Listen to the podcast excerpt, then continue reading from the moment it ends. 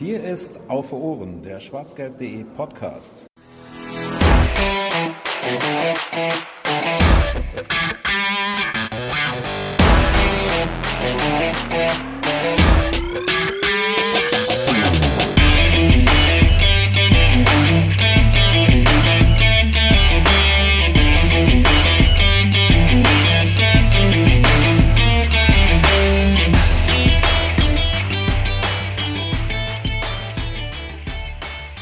Dramatische Szenen haben sich abgespielt am 7. Februar 2022 rund um die Geschäftsstelle von Borussia Dortmund eher nicht, aber im Internet haben sich dramatische Szenen mal wieder abgespielt. Denn ähm, ja, Niklas Süle wechselt zum BVB. Wer hätte das vor 24 Stunden noch gedacht? Da hatte man noch andere Aufregerthemen, über die wir heute nicht reden wollen. Nein, wir reden noch nicht über Leverkusen. Das machen wir irgendwann anders. Ähm, sondern wir wollen uns tatsächlich mit dieser Bombe befassen, die da heute hochgegangen ist ähm, wenn man es denn so nennen mag. Das werden wir sicherlich auch noch äh, analysieren, ob das jetzt wirklich so ein Coup ist, von dem da vielerorts äh, zu lesen war. Aber es ist ein direkt heiß kontrovertes Thema innerhalb der BVB und auch Bayern-Fanszene. Ähm, ja, Niklas Süle, wie gerade erwähnt, wechselt eben äh, zum BVB und damit begrüße ich euch, äh, liebe Zuhörerinnen und Zuhörer, zur 68. Ausgabe von Auf den Punkt. Wir haben gedacht, normalerweise gibt es ja immer eine neue Ausgabe oder gibt es ja immer eine kurze Ausgabe, in der wir über Neuzugänge reden. Und jetzt, wo dieses Thema halt wirklich so heiß ist, haben wir gedacht, ja dann stricken wir auch mit der heißen Nadel. Und dann wurde ich eben überzeugt, dann doch noch meinen ähm, Feierabend zu opfern und mich wieder vor dieses Mikrofon zu setzen. Wer das, wer mich dafür überzeugt hat, äh, das verrate ich euch, dazu überzeugt hat, nämlich zum einen den Jenser, wie Marco Rosi nennen würde, wie wir gerade festgestellt haben. Hi. Und zum anderen, damit auch irgendwer hier sagen kann, äh, was Niklas Süle eigentlich für ein Typ ist, Jan. Hallo. Ja, persönlich kenne ich ihn nicht, aber fußballerisch kann ich ihn ganz gut einschätzen. Hallo auch von mir. Und äh, liebe Grüße an deine Frau, Fanny, die äh, jetzt was anderes zu Abendessen bekommt als ursprünglich geplant. Ja, die freut sich, dass die Enchiladas, die ich eigentlich kochen wollte, jetzt oder backen wollte, die jetzt äh, eingetauscht wurden gegen Fertigessen von der Pizzabude. Und auch die Wirtschaft hier im Sauerland freut sich dann auch anscheinend darüber. So, egal. Niklas Süle, jedenfalls. Äh, 26 Jahre, kurz zu den harten Fakten.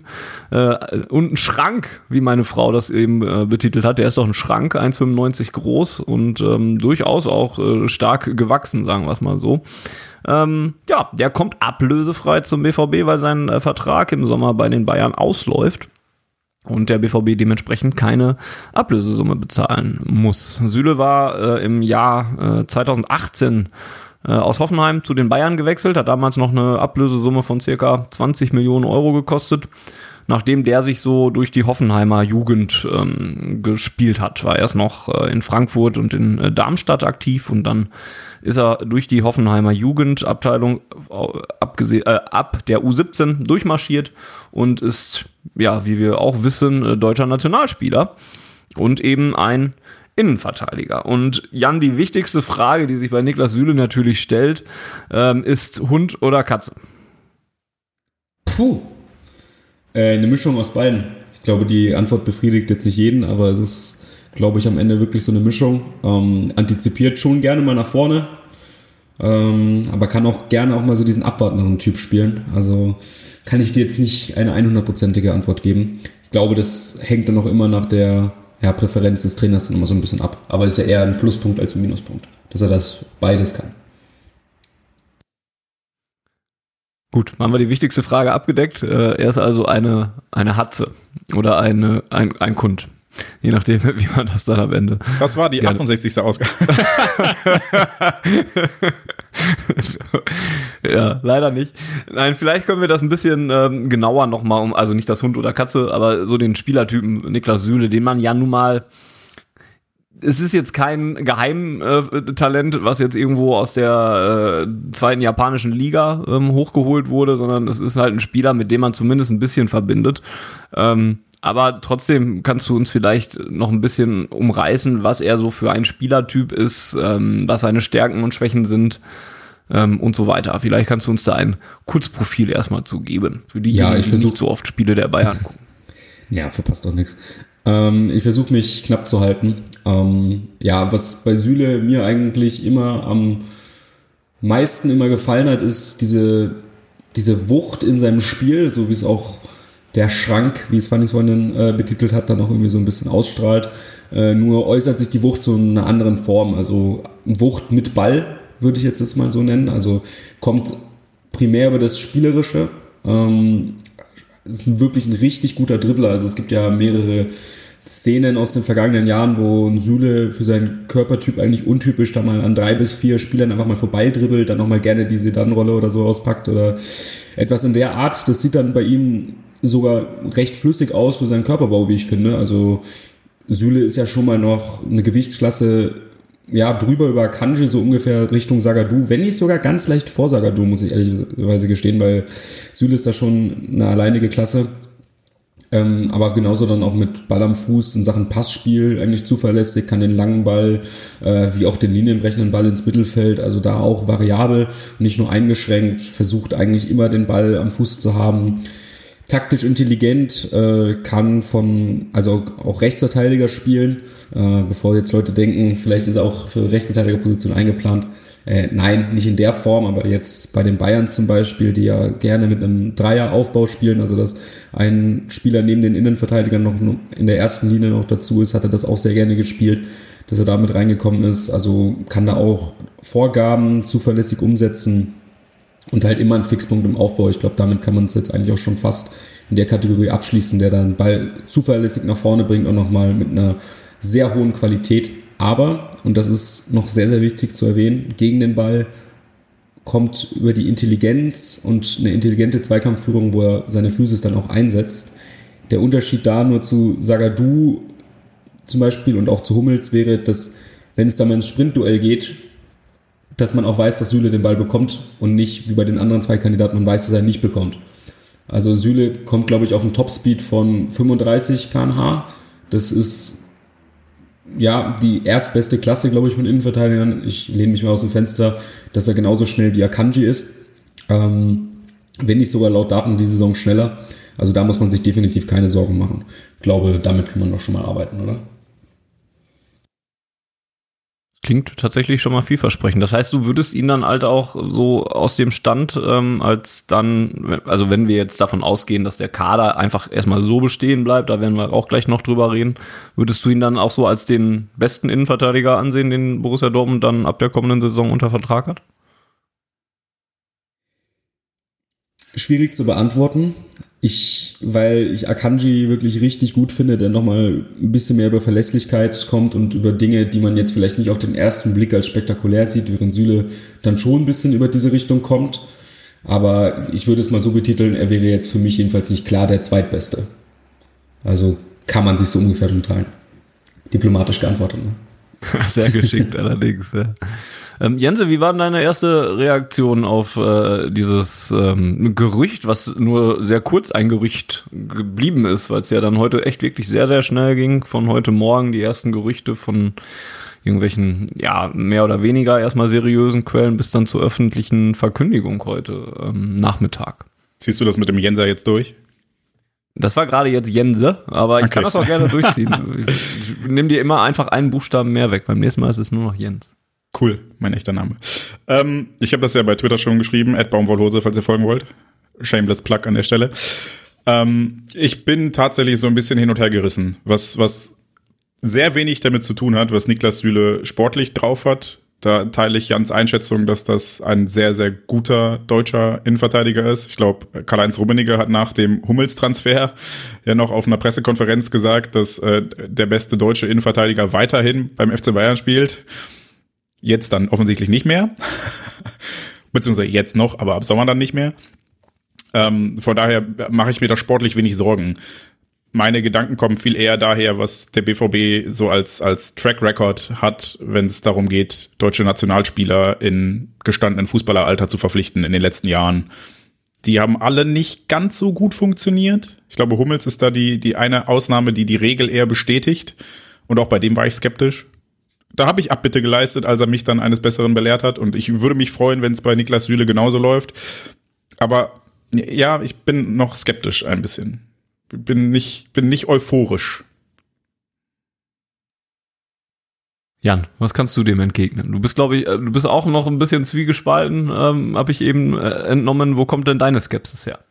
Ja, eigentlich auf derselben Argumentationsgrundlage. Ähm, es ist ein Spieler, den, ich wiederhole mich jetzt ein Stück weit, den ich, wo ich sportlich eigentlich keine Zweifel habe, aber es ist halt so ein, ja, so ein leichter fader Beigeschmack dabei, weil Süle halt nicht dieser, zumindest den Ruf, ohne mich jetzt angreifbar zu machen, eines absoluten Vorzeigeprofis hatte, der für 100 Prozent äh, Konstanz und ja, Unersetzbarkeit äh, galt, äh, um es so auszudrücken, der dann auch schon zwei Verletzungen, also Kreuzbandrisse hinter sich hat und der dann wechselt, wovor dann noch die Rede war von, ja, möchte in England spielen, möchte seine 15 Millionen verdienen pro Jahr und ja, mit den dicken Gehältern und dann auch noch deutschen Nationalspielern hat man es ja bei Dortmund, sehr bekannt.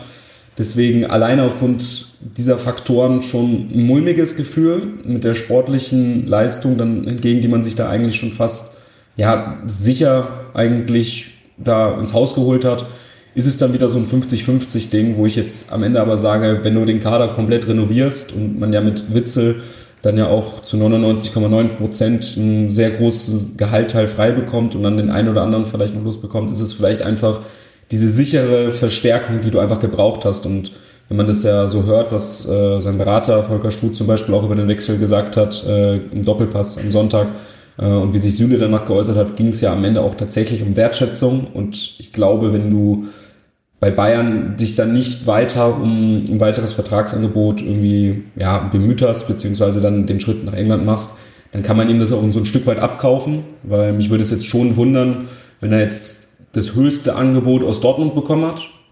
Kann mir schon vorstellen, dass irgendein Verein aus England, ähm, ob es jetzt unbedingt Chelsea äh, gewesen sein muss, was für mich jetzt die sinnvollste Adresse am Ende gewesen wäre, kann man jetzt nur spekulieren, aber ich bin mir sicher, da zahlen ja die 12 bis 15 Millionen, zahlt ja übertrieben gesagt auch irgendein Mittelfeldclub wie Tottenham. Ähm, und das Angebot hätte er da auch bekommen. Somit kaufe ich ihm das schon ab, dass es um Wertschätzung geht und Süle hat ja auch dann jetzt gerade noch äh, betitelt, dass ihn auch, ja, die Art und Weise, wie die Verantwortlichen von Dortmund rund um Rose, äh, Watzke und Co. und Kehl besonders äh, mit ihm gesprochen haben, dass er einfach sich sofort eben so gefühlt hat, als wäre auch wirklich wichtig und könnte eigentlich diese Säule übernehmen. Und wenn er sich daraus dann entscheidet, dann muss man auch für mich dann ein bisschen weniger Sorge darum haben, dass es eine reine Wohlfühloase für ihn sein wird.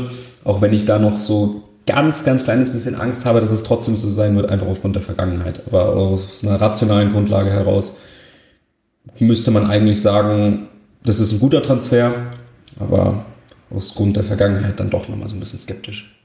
Und, und genau das ist ja tatsächlich der Punkt, ne? dass wir einfach so gebrannte Kinder sind, was dieses Wohlfühl-Oasen-Ding angeht und wir uns ja, glaube ich, gestern alle erst noch sehr drüber aufgeregt haben, was potenziell ähm, hervorragende Fußballer dann doch imstande zu leisten sind, nicht zu leisten. Also das war ja schon beeindruckend, wie schlecht das teilweise in Leverkusen war. Und ähm, da, da würde ich mir halt so rein strategisch und von der Ausrichtung Borussia Dortmunds wünschen, dass man halt eher Spieler verpflichtet, die nicht an dem Punkt ihrer Karriere sind, wo sie eigentlich nichts mehr beweisen müssten.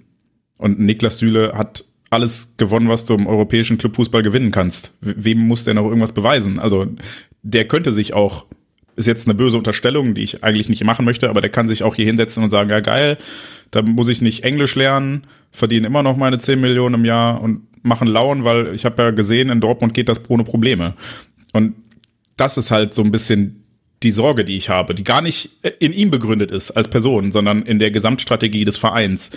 Dass man sich da jetzt vielleicht wieder den nächsten, das nächste große Kaliber an Land gezogen hat, was ja auf der sportlichen Seite ein absoluter Gewinn ist aber wenn die Leistung dann nicht in dem Maße abgerufen wird, wie sie erwartet wird, dann ist das halt auch ein dicker Fisch, der richtig wehtut im Gehaltsgefüge. Wie wir sie mit, mit Schulz, mit Brandt, mit Jan, mit Meunier, mit Marius Wolf selbst, der, wo wir jetzt diese Saison sagen, geil, der überzeugt, aber der war auch schon zwei Jahre verliehen, weil er so viel Geld hier verdient, dass sein Berater ihm gesagt hat, ey, das ist der dickste Vertrag deines Lebens, du wirst niemals wechseln.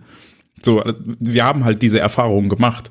Und da würde ich mir halt strategisch von Borussia Dortmund was anderes wünschen, als, hey cool, da ist ein Nationalspieler im besten Alter, lass den mal mit Geld zuscheißen, bis der zu uns kommt. Womit ich nicht sagen will, dass das passiert ist. Jan hat das gerade gut ausgeführt, er hätte wahrscheinlich woanders mehr Geld verdienen können.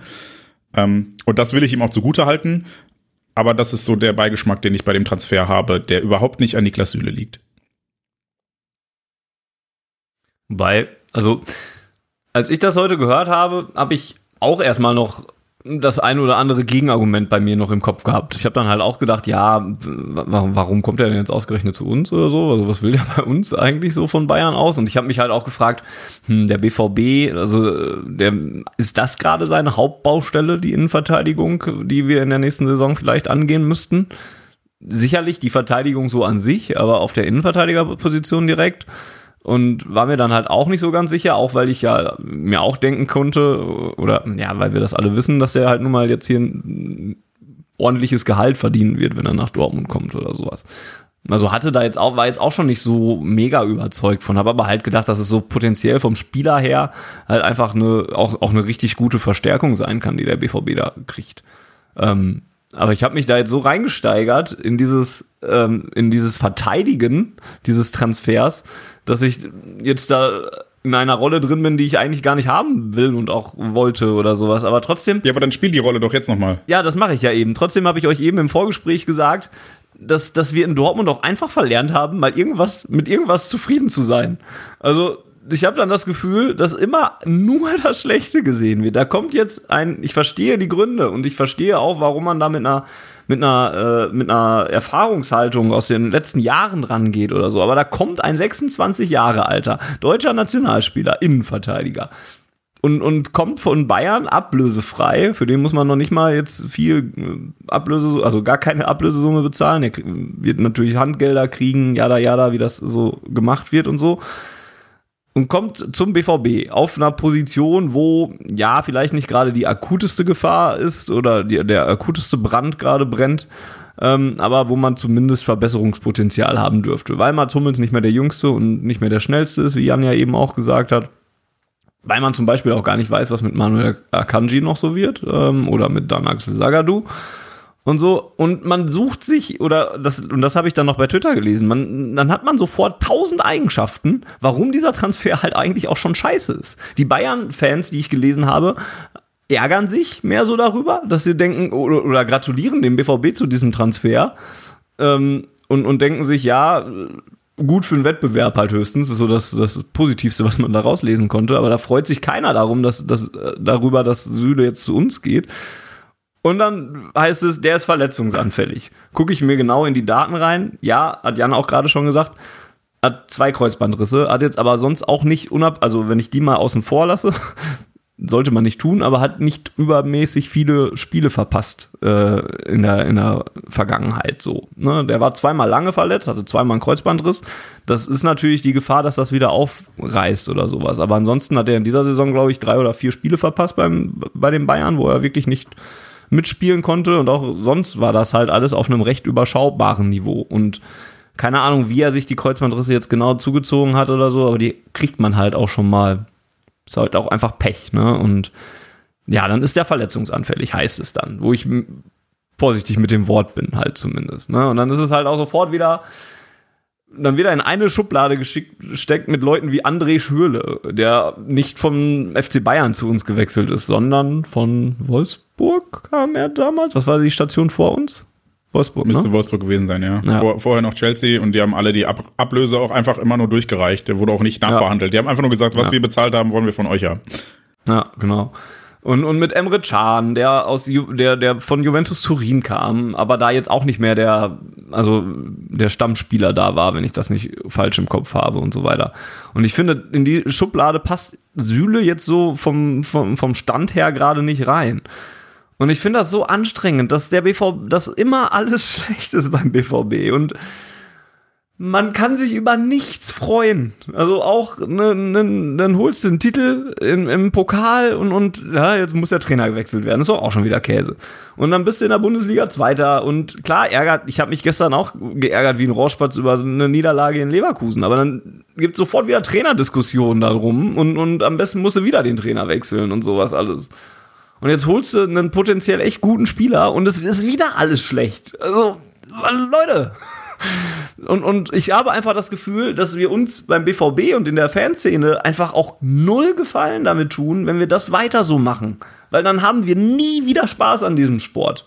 bis mal wieder irgendwann, und ich weiß nicht, ob das jemals mehr passieren wird, bis mal irgendwann wieder so eine Mannschaft da ist, die irgendwie Meister werden kann oder so, oder die super erfolgreich wird und, und die Zeit von damals nochmal aufleben lässt. Ich sage extra den Namen nicht. Aber wir können einfach nicht mehr zufrieden sein. Und das, also ich möchte jetzt auch nicht sofort, dass alle zufrieden sind oder sowas, aber zumindest die Chance mal sehen, mal zufrieden zu sein. Und das finde ich so ärgerlich. Und ich glaube, das ist langfristig vielleicht auch echt eine Gefahr für Borussia Dortmund, dass man halt einfach niemals mehr zufrieden sein wird oder, oder auch gute Dinge einfach mal erwähnt. Und jetzt wartest du, dass jemand was drauf sagt. Ja, bitte. Ich habe keine Frage, die ich daraus machen kann. äh, ja, also ich kann mich da eigentlich grundsätzlich nur anschließen. Das ist halt, da, das ist vielleicht sogar ein eigenes Thema äh, für einen eigenen Podcast und jetzt nicht speziell für heute, aber um es kurz zu halten, ist halt so eine Abwägung, die man für sich selber treffen muss. Äh, gibt natürlich diese ja, Fraktionen, wo halt einfach wirklich immer nur genörgelt wird, die du jetzt auch hauptsächlich gemeint hast, aber wenn man jetzt mal den Normalo in Anführungsstrichen nimmt, dann ist es halt, glaube ich, einfach so, obwohl man vielleicht irgendwie so rational weiß, okay, Meistertitel wird sehr, sehr schwierig, aber irgendwie hofft man halt drauf und dann macht man sich so lange Hoffnung und dann läuft es halt irgendwie noch so ähm, gut dann eigentlich noch in Anführungsstrichen und dann ist halt einfach die Enttäuschung so groß, dass es dann halt vielleicht immer in diesen Negativtrend rübergeht. Ich glaube aber fast jeder äh, würde rational eigentlich sagen, dass man eigentlich schon viele Dinge richtig macht, dass man halt auch viel falsch gemacht hat.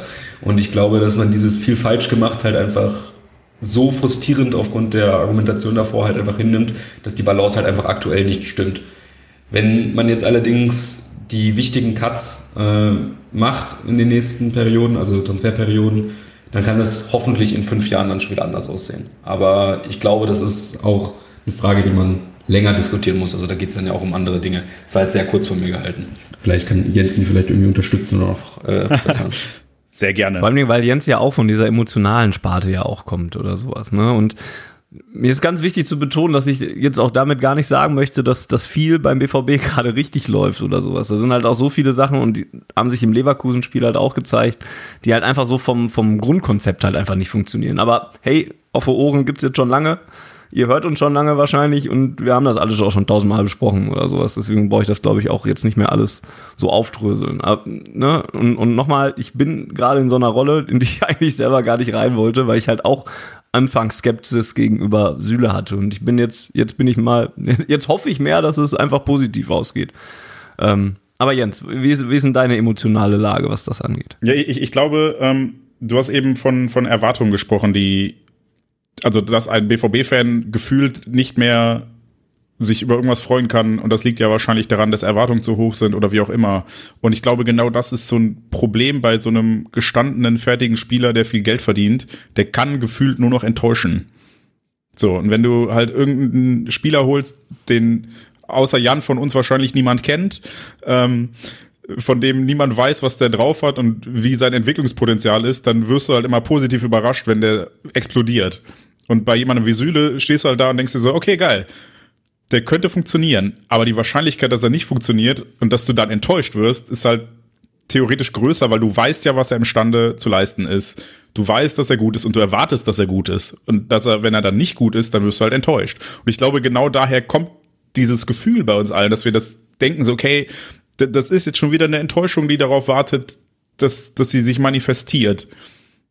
Ja, aber wenn wir genau das kriegen, was wir uns von Süle versprechen, also einen, diesen Innenverteidiger, deutscher Nationalspieler und so weiter, mit all den Stärken, die Jan gerade ähm, erwähnt hat, dann ist das doch auch mal geil. Dann ist es doch mal schön, dass der BVB mal so einen Spieler unter Vertrag hat. Und dann, das ist doch besser, also dann, dann ist doch nicht das Einzige, dass ich sage, ja, okay, hat ja die Erwartung erfüllt, sondern man könnte sich ja auch einfach mal darüber freuen, dass man so einen Spieler dann unter Vertrag gekriegt hat. Ja, absolut. Aber da kommt halt jetzt die Erfahrung in den letzten Wochen oder letzten Jahren zum Tragen. Ne? Also, dass man in den letzten Jahren ganz oft gedacht hat, boah, ey, cool, jemand wie Schürle, ne, der, der hat die und die Qualitäten, der wird funktionieren. Nico Schulz kommt für 25 Millionen aus Hoffenheim, ist bester Linksverteidiger der Liga, der wird funktionieren, nachdem man ja, auch Nationalspieler da. Ja. Oder ist immer noch, ist immer noch, ne? Emre Can hat großartige erste Spiele gemacht. Axel Witzel hat fantastisches erstes Halbjahr gemacht. Also das kommt ja nicht von ungefähr, dass da diese, dieser Gedanke ist so, hey, die gestandenen Spieler, die der BVB verpflichtet hat in den letzten Jahren, die haben langfristig alle nicht so gut funktioniert. Ja, ich würde vielleicht noch mal ganz kurz einhaken. Äh, gar nicht mal unter uns drei, aber für jeden, der das hört. Äh, mit diesem vielleicht Relativieren von Erwartungen meinte, glaube ich, keiner drei von uns. Also für mich kann ich zumindest definitiv sprechen, dass der BVB nicht den Anspruch haben sollte, mal irgendwie ein Spiel zu gewinnen und vielleicht auch mal über den zweiten Platz zu schielen. Äh, das sollte jetzt nicht der Ausdruck sein, aber man darf sich trotzdem noch über etwas freuen, auch wenn es in Anführungsstrichen nur der zweite Platz ist. Ob man damit 100% zufrieden sein muss, muss man immer anders bewerten. Aber ich glaube, das kann man noch ungefähr so festhalten. Äh, ich würde jetzt mal ganz kurz wieder die Initiative ergreifen und vielleicht zu Süle rübergehen. Das wäre doch mal ein Fortschritt, oder? Ähm, ja, ich würde vielleicht noch gern was ergänzen, warum vielleicht Süle dann doch sogar richtig gut sein könnte. Äh, ich habe nämlich mich auch das Problem oder das Problem ist, dass ich in meinem Freundeskreis sogar tatsächlich den einen oder anderen Bayern-Fan habe, der ein bisschen Ahnung von Fußball hat und da auch äh, tätig ist. Ähm, mit dem habe ich mich nämlich nach dem Gerücht, äh, dass das mit Süle zu Dortmund eventuell klappen könnte, mal ausgetauscht. War dann nämlich vielleicht sogar noch mal eine Nummer skeptischer, als ich es jetzt bin. Äh, Gerade was so Dinge wie Konstanz und in Anführungsstrichen Mentalität äh, angeht. Äh, und er hat mir eigentlich klipp und klar gesagt, dass Süle eigentlich immer in den schwierigen Spielen eigentlich einer war, der vorangegangen ist, der da konstant seine Leistung gebracht hat ähm, und der auch eher an Druck wächst, als er sich versteckt. Und ich glaube, das ist ein Punkt, der eventuell Dortmund dann doch noch in der Abwehr zumindest auf das nächste Level hieven könnte, wenn das alles so aufgeht, äh, wie man es sich gerade erhofft. Und dass er diese Grundvoraussetzungen schon mal mitbringt, zeigt ja schon mal, warum das eventuell so viel Sinn machen könnte.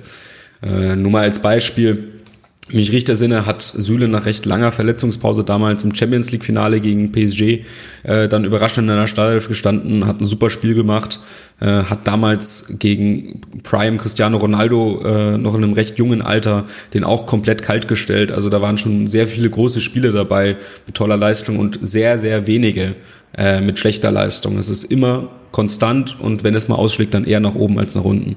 Und ich glaube, das ist ja gerade das, was eigentlich fehlt. Äh, das wollte ich nur unbedingt nochmal angemerkt haben.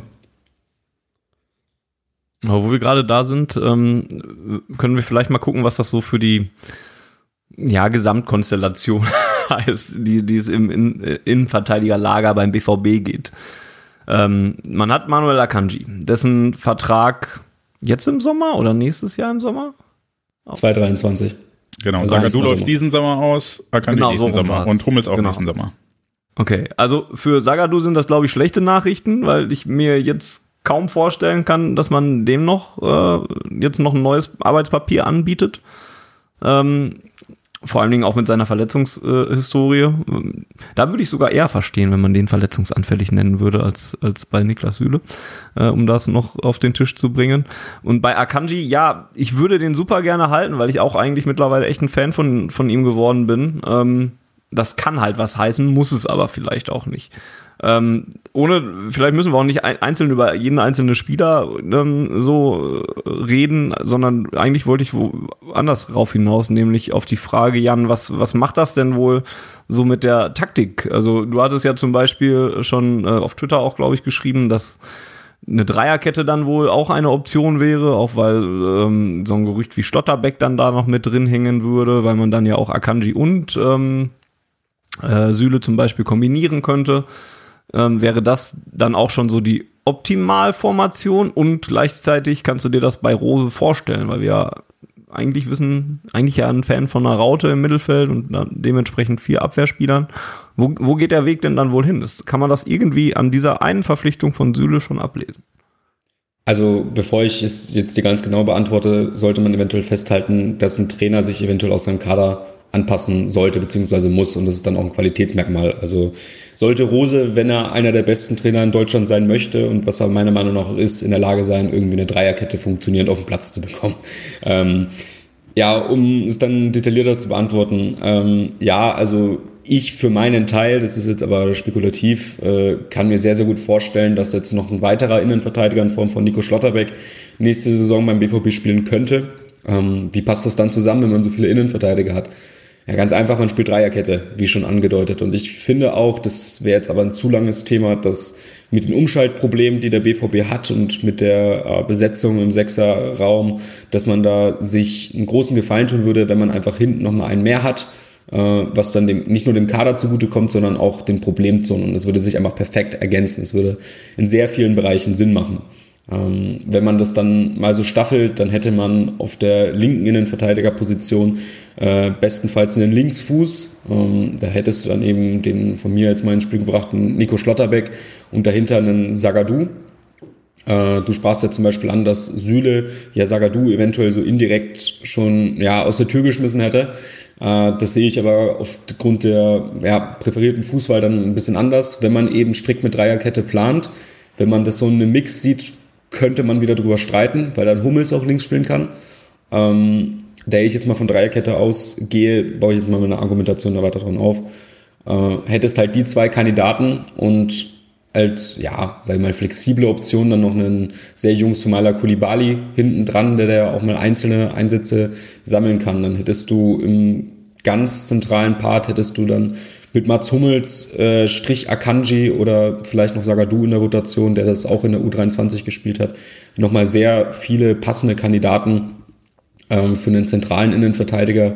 Brauchst du halt einfach so einen Kommunikationsspieler, der die Kette organisieren kann und das wäre halt gerade meiner Meinung nach Manuel Akanji, der im Gegensatz zu Mats Hummels meiner Meinung nach dann auch nochmal, ja, da ein bisschen besser aufgehoben ist, weil er nicht nur diesen organisatorischen Part spielen kann, den Hummels ja auch hinbekommen würde, sondern auch diesen Absicherungsteil, wenn man einen Spieler andribbelt, dass er dann auch nach hinten mal was ausputzen kann mit einem guten Sprint. Äh, dazu finde ich Akanji auch mit beiden Füßen richtig stark im Aufbauspiel.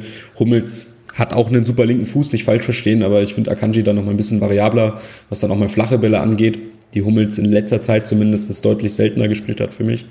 Und dann hast du halt auf rechts eben Niklas Süle. Äh, und dahinter vielleicht noch, noch ein Emre Can, ähm, die da eben in dieser abgesicherten Rolle in der Dreierkette halt so gut aufgehen würden, da sie eben von dort ihre Dribblings nach vorne ansehen können. Also ich habe es ja mit Süle vorhin schon angesprochen, der ja äußerst stark am Ball ist und auch mal gerne zu einem risikoreichen Dribbling ansetzt.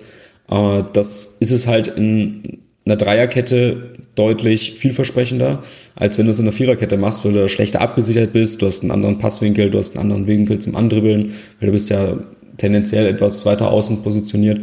Und es würde einfach in allen Belangen Sinn machen. Dann hast du am Ende effektiv mit Akanji, Süle und Hummels drei Startelf-Spieler, die klipp und klar spielen und ja mit Verletzungen etc., äh, die man ja leider immer einkalkulieren muss, ähm, dahinter dann nochmal, äh, ja, gutes Personal. Was mich dann halt nur stört, ist, dass es eventuell dann trotzdem einer zu viel ist, wenn du einem Kulibali mehr Spielzeit geben möchtest. Da kann man dann aber wieder argumentieren, ja, Sagadu hat halt eben so eine hohe Fehlerquote, äh, also Fehlquote, Fehlerquote teilweise in letzter Zeit leider auch, aber Fehlquote, dass sich das ungefähr wieder ausgleicht. Mir fehlt dann immer noch so ein bisschen ein weiterer Rechtsfuß. Ich glaube, das würde aber irgendwie aufgehen. Ähm, ja, ist jetzt ein bisschen sehr abstrakt dargestellt gewesen mit der Kaderplanung. Äh, aber in der Tendenz würde es definitiv aufgehen. Wenn es allerdings ein Linksfuß weniger wäre, würde es jetzt aber auch nicht wehtun. So, kann mich nicht rechtzeitig unmuten. Äh, Jens, was glaubst du denn, wen wir dann oder ob wir dann auf jemanden verzichten müssen? Man könnte ja sogar ganz weit spinnen und sagen, jetzt wo man Sühle von den Bayern losgeeist hat, bräuchte man dann auch vielleicht im nächsten Sommer dann Mats Hummels nicht mehr unbedingt, der dann auch, der ist so alt wie ich, der dann auch nächstes Jahr 34, 35 sein dürfte. Ähm, und ähm, glaube, ein bisschen jünger ist er als ich. Aber wäre das denkbar, auch weil da ja wieder Gehaltskosten ja auch wieder eine Rolle spielen und so weiter, mit denen man ja jetzt ähm, auch einen Süle bezahlen muss? Ich glaube, wir müssen uns zumindest damit abfinden, dass jemand wie Mats Hummels oder auch Marco Reus nicht ewig für Borussia Dortmund spielen und dann äh, ist das vielleicht als Vorbereitung für den Abschied ganz clever, den vermeintlichen Nachfolger als Abwehrchef dann nicht erst zu holen, wenn er weg ist, sondern da so einen schleichenden Übergang ähm, durchzuführen. Und die Frage, ob Hummels jetzt nächste Saison weg ist, das, nee, das nicht, aber ob er den Vertrag nochmal verlängert, ob er das möchte, er spielt ja schon seit, seit Monaten und Jahren mit relativ akuten Knieproblemen und spielt halt einfach durch. Ähm, oder ob der BVB ihm dann sagt, hör mal, zu Mats, ey, es war geil, aber willst du nicht die Schuhe an den Nagel hängen? die Option sehe ich zumindest, wenn man dann jetzt schon ähm, Nachfolger hat und wir sprachen ja schon über Kulibali und Manet, die dann auch irgendwie in der Jugend noch zur Verfügung stehen. Ich glaube, der BVB versucht sich da gut aufzustellen. Und wenn dann an dem Gerücht Schlotterbeck dann jetzt vielleicht doch noch was dran ist, ähm, dann hätte man da ja auch sehr gute deutschsprachige Innenverteidiger mit Jugendinnenverteidigern in der Hinterhand, so dass man da langfristig auf jeden Fall gut aufgestellt ist und Hummels dann in einem, vielleicht auch in zwei Jahren in Rente schicken könnte. Wobei ich mir jetzt tatsächlich, oder jetzt stelle ich mal eine, eine relativ provokante Frage an Jan. Ähm, wenn du hättest wählen müssen zwischen Süle und Schlotterbeck, wen hättest du genommen? Oh, er schüttelt den Kopf. ich hasse dich. Ähm, kann mich jetzt eigentlich nur angreifbar machen. Ähm, ganz ehrlich, aus einer reinen Fan-Perspektive, also wenn es jetzt nicht darum geht, das Bestmögliche für den Verein zu nehmen, hätte ich deutlich mehr Bock auf Schlotterbeck gehabt. Ähm, einfach weil ich ein großer Fan des Spielers bin und das was Neues wäre, während Süle ja schon was in Anführungsstrichen altbekanntes ist, auch wenn er jetzt auch erst 26 ist. Aus rein, reiner Sicht des BVB muss ich sagen, der Süle ja, was wird das für ein Paket sein? Hat, glaube ich, bis 26 unterschrieben, sind vier Jahre. So plus minus null, so ein 50 Millionen Paket ist es ja ungefähr derselbe Preis, wie es ein Schlotterbeck wäre, mit einem Jahr mehr Vertrag und noch ein bisschen mehr Ablöse. Ähm, ist Süle das günstigere Paket, garantiert mir aber eher eine bessere Leistung, als es ein Schlotterbeck tut. Das soll jetzt gar nicht ein Schlotterbeck schlecht reden, sondern eher davor eben, wie gut der Deal von Süle noch sein kann. Ich hoffe, das beantwortet deine Frage, auch wenn du mich jetzt in Verlegenheit gebracht hast. Dafür bin ich bekannt. Aber ja, ähm, war, war nicht so eine klare Antwort, wie ich mir erhofft hätte, aber ich finde schön, wie du das auch mit den, mit den Zahlen begründet hast und zu sagen so, hey, Süle ist vielleicht auch einfach der bessere Deal, wenn er denn liefert, was man sich verspricht und die Wahrscheinlichkeit ist höher. Aber wie wahrscheinlich wäre denn dann noch dieser Combo-Deal, also das, was Jan ja dann, also den Seelenfrieden bringen würde, wenn er beide kriegen würde? Also ich glaube, über die Finanzen äh, jetzt hier zu spekulieren, ist nicht unsere Aufgabe. Ähm, Gerade wenn man jetzt noch mit einbezieht, dass Nakanji dann ja auch wahrscheinlich eine dicke Gehaltserhöhung bekommen würde bei einer Verlängerung. Ähm, ja, man muss halt einfach schauen, was man auch einfach investieren möchte. Ich glaube, da geht es dann auch viel um Risiko am Ende, weil Corona-Stadien, wie sieht es ab Sommer aus? Äh, gibt ja eine klare Tendenz, aber ganz ehrlich, das haben wir letztes Jahr auch gedacht mit den Impfungen. Ähm, das muss man natürlich als souverän geführtes Wirtschaftsunternehmen dann auch immer noch so ein bisschen mit einberechnen. Ähm, ich glaube, wenn man unbedingt möchte, könnte man Akanji verlängern, Süle holen und Schlotterbeck ebenso, auch für eine Ablösesumme von vielleicht 20 Millionen und nochmal einen Fünfjahresvertrag. Ob man das am Ende dann möchte, ist wahrscheinlich was anderes. Ähm, wenn man sagt, okay, wir machen klar den Cut und wir geben nicht nur Witzel ab, sondern wir sagen, okay, Hummels geht 2023 in Rente, den rechnen wir schon so plus minus null ungefähr ein, weil nächstes Jahr kriegen wir, kriegen wir Schlotterbeck nicht mehr. Ähm, und vielleicht gibt man noch einen anderen Spieler mit äh, dicken Vertrag ab und dann würde das ja schon wieder ungefähr aufgehen. Das müsste man halt jetzt in der Budgetierung genau einmal durchgehen, ob das halt aufgeht oder nicht. Ich würde das jetzt einfach mal so beantworten, wenn man unbedingt möchte und gut verkauft, dann definitiv ja. Aber es ist nicht 100% realistisch. Wobei das dann ja auch auf ein bisschen auf Kosten von anderen Verpflichtungen noch gehen würde, oder? Also ich meine, Erling Haaland wird sich ja einer Wahrscheinlichkeit nach zum Beispiel verabschieden und ich hatte eingangs ja auch schon mal die Frage aufgeworfen, ähm, ob der BVB nicht eigentlich andere Baustellen hätte und, und dann wird es aber auch irgendwie schwierig, dass dann, also klar kannst du dann wieder noch andere Spieler verkaufen, aber da ist der BVB ja jetzt auch nicht so glücklich mit in der Vergangenheit gewesen, Spieler noch wieder loszuwerden und so weiter. Ähm, hört sich erstmal schwierig an. Ja, aber dann sagt man es eventuell so, okay, Verteidigung, ähm, dann nehmen wir jetzt keine Übergangslösung, die kostet uns am Ende nur wieder zu viel Geld oder eine 80% Lösung. Dann machen wir es jetzt richtig und können dafür hinter die Abwehr für die nächsten drei bis fünf Jahre, oder fünf jetzt nicht, aber für die nächsten drei Jahre zumindest einen schönen Haken hintermachen, haben aus dem Unterbau noch vieles, was nachkommen äh, kann, sodass da auch eine gewisse Flexibilität dann noch besteht und können das einfach dann schon mal ausschließen, dass da nochmal groß was gemacht werden muss. Und ich glaube, jede 100% Lösung ist besser als eine 80% Lösung.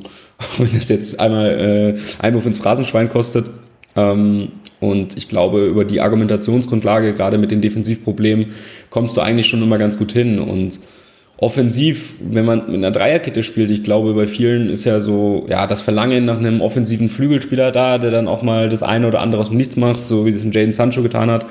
Aber ich glaube, wenn du eine Dreierkette spielst, wo du ja keinen etatmäßigen Außenspieler hast und jetzt aus der Jugend noch, ohne da jetzt Druck aufzubauen, äh, ganz gut mit einem Jamie, Jamie Bynau Gittens dieses Profil irgendwie bekommst, dann könntest du es vielleicht irgendwie so kaschieren. Ähm, du sprachst jetzt noch den Haaland-Ersatz an. Ja, da mache ich mir auch ein bisschen Sorgen tatsächlich.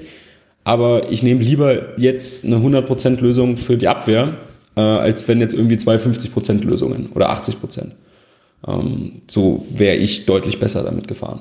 Und offensiv schießt du schon irgendwie deine Tore. Und wenn du dann einen Adeyemi, den ich jetzt einfach mal schon mal fest mit einrechne, nach dem, was man liest, und einen Daniel Mahlen und einen Marco Reus und einen Rainer, einen Gittens äh, und sowas hast, dann wirst du auch irgendwie auf deine Tore kommen.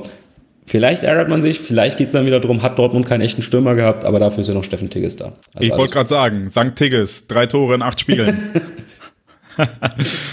ähm, meine These bei Süle ist auch so ein bisschen, wir haben es glaube ich schon mal so angedeutet, aber nie ausgesprochen, dass das eher dafür spricht, dass Manuel Akanji vielleicht seinen Vertrag nicht verlängert. Und das wäre dann ja die Tendenz, dass man sagt, okay, Akanji machen wir diesen Sommer noch zu Geld und von dem Geld könnten wir uns dann auch einen Schlotterbeck leisten, zum Beispiel. Und das wäre dann jetzt eher meine These für diesen Sommer, dass man dann quasi tauscht, in Anführungsstrichen, Sagadu und Akanji gegen Süle und Schlotterbeck. Aber ist auch, auch wenn nicht, wenn ich ja, auch wenn ich da, wenn ich direkt einhaken darf.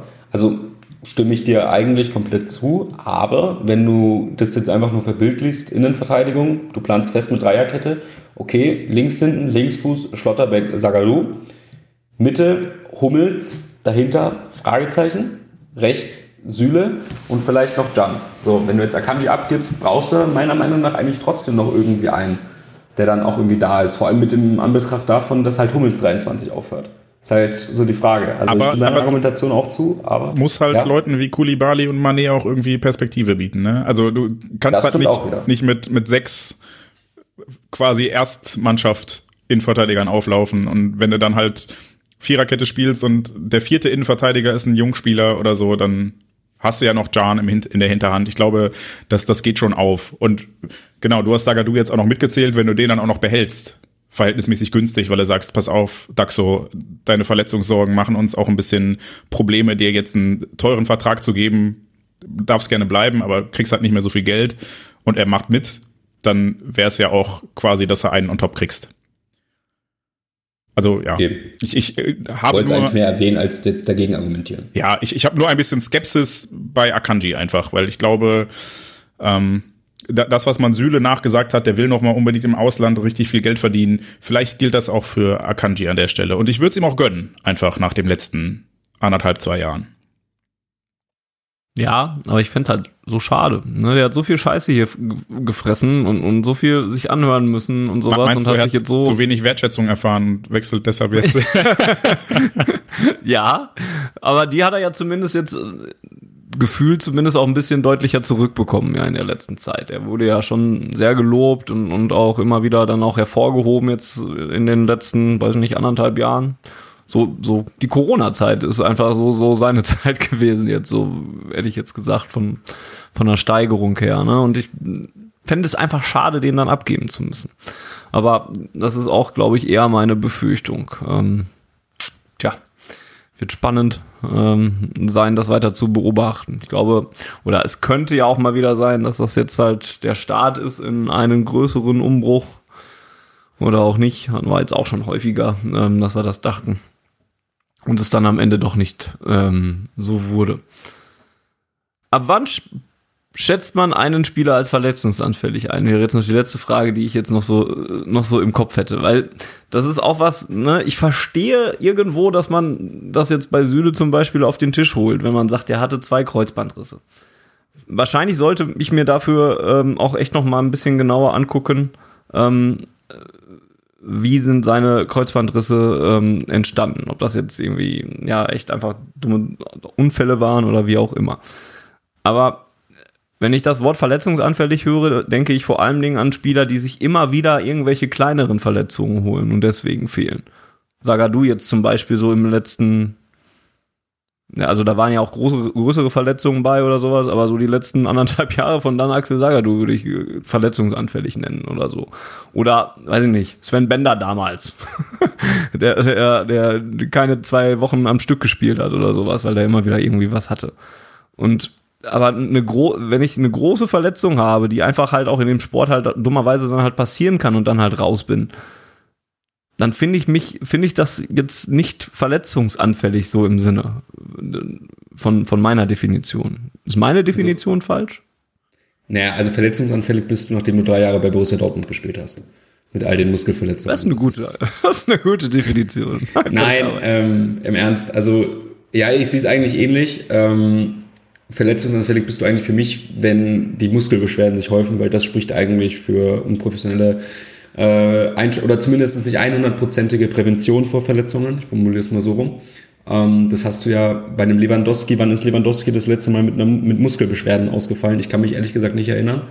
Äh, wiederum, wann ist ein Dan Axel Sagadou das letzte Mal, äh, ja, mal über fünf Wochen hingekommen, ohne muskuläre Beschwerden zu haben? Gut.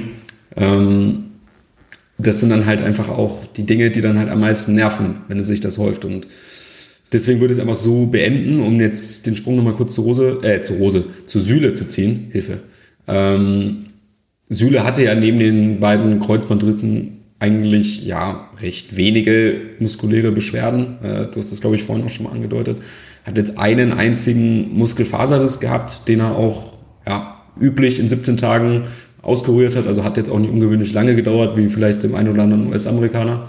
Ähm, eine Oberschenkelverletzung noch, da hat er nicht mal ein Spiel verpasst und das war es eigentlich.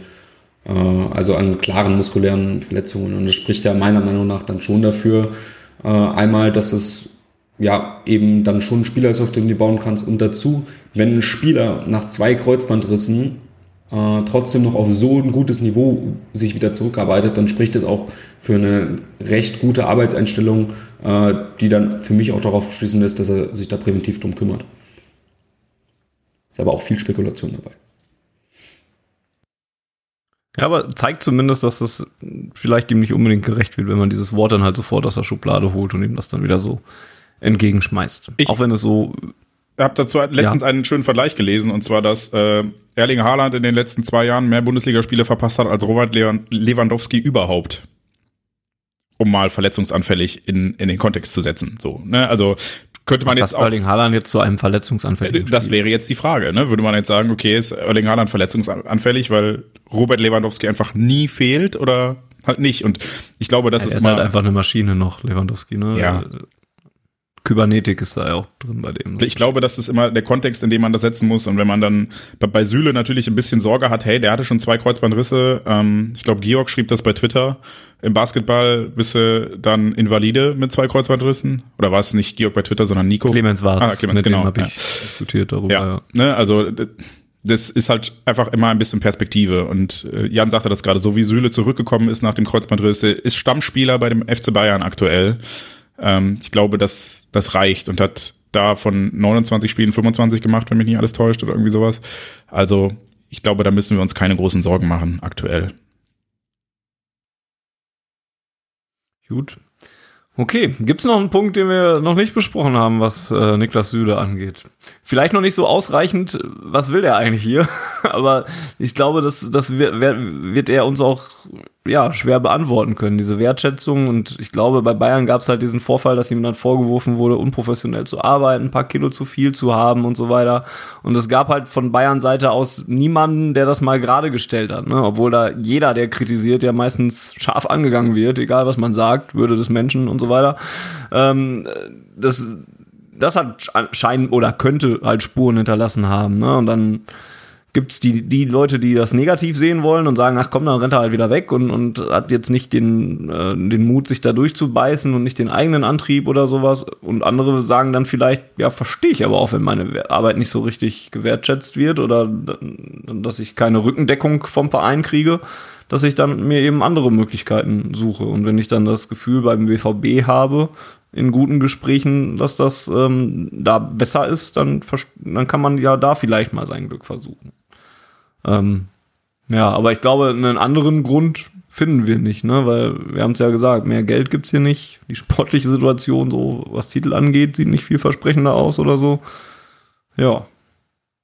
Ja, ich hätte vielleicht noch was ganz kurz zu Süle, weil es äh, mir gerade im Kopf geblieben ist. Wir hatten ja über diese ja, unprofessionelle Einstellung gesprochen, wo ihm vielleicht der Ruf nachgeht mit den paar Kilo zu viel. Ich habe das mal kurz noch nebenbei nachgegoogelt. Äh, das kam damals von der, jetzt habe ich hier, Süddeutschen Zeitung, die das nach einem sehr schlechten Spiel von Süle, ich glaube, da hat er ein Eigentor gegen Frankfurt gemacht, ich glaube, das muss es gewesen sein, und kurz danach gegen Gladbach, irgendwie sowas. Ähm, und Infolgedessen wurde Süle dann sogar darauf angesprochen und hat eigentlich recht klar äh, sich dagegen ausgesprochen. Gut, was soll er sonst machen? Aber alleine der Fakt, dass er dann was so sagt, spricht eigentlich für mich eigentlich dafür, dass es tatsächlich nicht so ist, weil ein intelligenter Spieler würde dann schweigen, wenn es tatsächlich so wäre. Äh, hat er auch schön gesagt, ja, Süle wieder zu schwer, das liest sich gut, passt halt wieder dazu, wenn man äh, ein Dreckspiel gemacht hat. Kann jeder für sich selbst bewerten ähm, es gab ansonsten keine andere äh, Quelle oder so, die darüber geschrieben hat oder die gesagt hat, Süle hat Übergewicht. Das war tatsächlich nur die Süddeutsche Zeitung und das ist halt allen irgendwie so ein bisschen im Kopf geblieben, obwohl es halt eigentlich dafür keine wirkliche Argumentationsgrundlage gab. Das ist halt so. Ich habe auch, man kriegt natürlich den Eindruck, dass es zu viel ist, wenn man seinen Körperbau und sein großes Trikot sieht, aber das sind tatsächlich scheinbar einfach nur Muskeln. Was hat Hummels damals zu seinen Schucki-Vorwürfen gesagt, Jens? Weißt du das noch? Nichts, glaube ich. War dann Aha. der cleverere, wie Jan gerade gesagt hat, hat einfach das unkommentiert stehen gelassen. Okay. Case closed, würde ich sagen. Gut. Ja, das wär's. Also weitere Gedanken und, und Fragen habe ich, glaube ich, nicht mehr, äh, was Süde angeht. Ich gucke noch mal in Jans Richtung und, und Jens sehe ich nicht, deswegen ähm, frage ich mich. Jan, Jan schüttelt mit dem Kopf. Jens muss ich dann akustisch fragen. Äh, äh, ja, du würdest mich sehen, wenn äh, jemand mir helfen kann. Ich habe Webcam-Probleme mit Squadcast. Schreibt mir bitte bei Twitter. nee, äh, auch keine Fragen mehr. Und das ist ja auch ein auf den Punkt. Also halten wir es kurz. Und ich meine wir haben es ja jetzt eh nicht in der Hand. Jetzt müssen wir erstmal noch ein paar Monate warten und dann müssen wir einfach mal gucken, wie es funktioniert. Doch, ganz kleinen Punkt habe ich noch. Ja. Aber ich halte mich jetzt wirklich kurz, nur wenn schon eine Abmoderation waren. Ist jetzt aber auch typisch eigentlich, dass es, also, weil ich muss nochmal von Anfang anfangen, ähm, wenn es kein Spieler von Bayern gewesen wäre, hätte man das aus BVB-Situationen niemals jetzt öffentlich gemacht. Also das bringt ja richtig schön Unruhe in München rein, dass der jetzt wahrscheinlich noch bis Saisonende Stammspieler weiterhin ist. Äh, dann auch noch die Betonung in ja, der Pressemitteilung, wie ja, Süle ist der meist eingesetzte Spieler äh, beim FC Bayern aktuell auf die Aussage von Rummeniger angesprochen, er hätte sich ja nie wirklich durchgesetzt. Ja, da bin ich wirklich gespannt, äh, wie das jetzt für den Restteil der Saison in München auch mit der medialen Begleit Begleitung dann aussehen wird für Süle. Schön wird es nicht. Ähm, aber gut, äh, da habe ich zumindest noch ein Augenmerk drauf, das wollte ich nochmal erwähnt haben. Aber jetzt bin Meinst ich du etwa, wir werden doch noch deutscher Meister, weil in Bayern jetzt äh, die, die alle ähm, verzweifeln und, und die, die Stimmung umschlägt? Richtig, Sebastian Kehl hat auch noch einen rausgehauen nach dem Spiel am Sonntag. Deutscher Meister wird nur der BVB. Jens, das ist nicht ein Highlight zum Ende des Auf jeden Fall. Und so realistisch. also, ja, absolut. Ich, ich freue mich über die Retourkutsche in Richtung München auf jeden Fall, weil, ja, Carlo Rummenigge hat es verdient und ich glaube nicht, dass das große Auswirkungen haben wird. Aber es war natürlich, und deshalb haben wir diese Folge ja auch gemacht, in gewisser Weise ein Schock. So, weil klar gab es die Gerüchte und ab, wir haben die, glaube ich, auch alle intern äh, immer so abgetan, als ja, ja, als ob, als ob. Ne? Mit, mit den Gerüchten um Schlotterbeck war es eher immer so, ja, nee, Sühle, nach Quatsch, dann lieber Schlotterbeck und keine Ahnung. Und ja, jetzt ist es dann Wirklichkeit geworden. Ähm, ich glaube aber, dass es auch eine erfrischende Begründung oder eine hoffentlich erfrischende Begründung hat, und zwar, dass man einfach keinen Bock hatte, das ewig zu dementieren. Kann jetzt einfach, die Gerüchte sind jetzt übers Wochenende mit, mit, mit Struth im Doppelpass und so, die wurden jetzt nochmal richtig heiß und dann haben wir gesagt, ja gut, dann sagen wir halt, wie es ist. Vielleicht dann auch irgendwo eine Frage der Börsennotierung, wann, wann sowas rausgehen muss dann ja auch und sowas alles hatten wir ja auch schon häufiger, dass man das dann irgendwann ab einem bestimmten Zeitpunkt dann ja auch einfach sagen muss, ähm, glaube ich, ohne da jetzt der große Finanzexperte zu sein und die Hintergründe zu kennen. Gut, das war doch interessant. Jetzt sind wir gespannt, ob äh, ich in einem halben Jahr jetzt hier sitze und mich dafür entschuldigen muss, dass ich habe nicht kommen sehen, dass das wieder nach hinten losgegangen ist. Oder ob wir in einem halben Jahr einfach glücklich sind oder in einem Jahr vielleicht auch noch und uns über Niklas Süle freuen. Und ähm, ja, das bleibt abzuwarten. Vielen Dank fürs Zuhören an euch Zuhörerinnen und Zuhörer dort draußen. Hört auch gerne nochmal in die letzte Ausgabe auf, äh, auf Ohren mit rein, auch wenn die jetzt nach dem Leverkusen-Spiel wahrscheinlich ein bisschen schlechter gealtert ist. Aber da waren wir noch besser drauf. Also ähm, vielleicht auch nochmal. Die Gegentore habe ich vorher gesagt. Vielleicht nicht so viele, aber Gegentore habe ich vorher gesagt. ja, auch da habe ich dir schon gesagt, dass es halt kein Newsflash ist, dass der BVB Gegentore fangen wird. Ähm, ja. Aber hört da vielleicht auch noch mal rein. Ansonsten bedanke ich mich bei Jens ähm, und oder beim Jenser für fürs äh, spontane und schnelle Einspringen in dieser Ausgabe. Sehr gerne. Äh, und bei Jan, der uns erklärt hat, ähm, was es mit Niklas Süle so auf sich hat. Ebenso sehr gern. Und ja, wir hören uns wieder, wenn Kevin Schlotterbeck verpflichtet wird, morgen Abend oder ähm, Nico. Akan Nico, Kevin ist der Schlechtere. Nico. Stimmt, stimmt. Ach, verdammt. Nico Schlotterbeck, wenn der verpflichtet von, von. Von schlechteren Versionen der Spieler, die wir eigentlich haben wollten, hatten wir jetzt auch genug in Dortmund. Nico Schulz, was? was? ähm, ja, und ähm, oder halt, wenn Akanji geht oder so, dann melden wir uns dann wahrscheinlich auch wieder. Gut, und damit ist die Pizza angekommen, kriege ich gerade mitgeteilt. Das ist perfekter, Time, perfekter ja. Zeitpunkt jetzt. Äh, das war's mit der 768. Ausgabe von Auf den Punkt. Bis zum nächsten Mal und Jens schickt euch wie immer weg. Guten Appetit, Fanny und Fannys Frau und Hea BVB. Gott, das war kacke. Ich sag's nochmal. Hea BVB.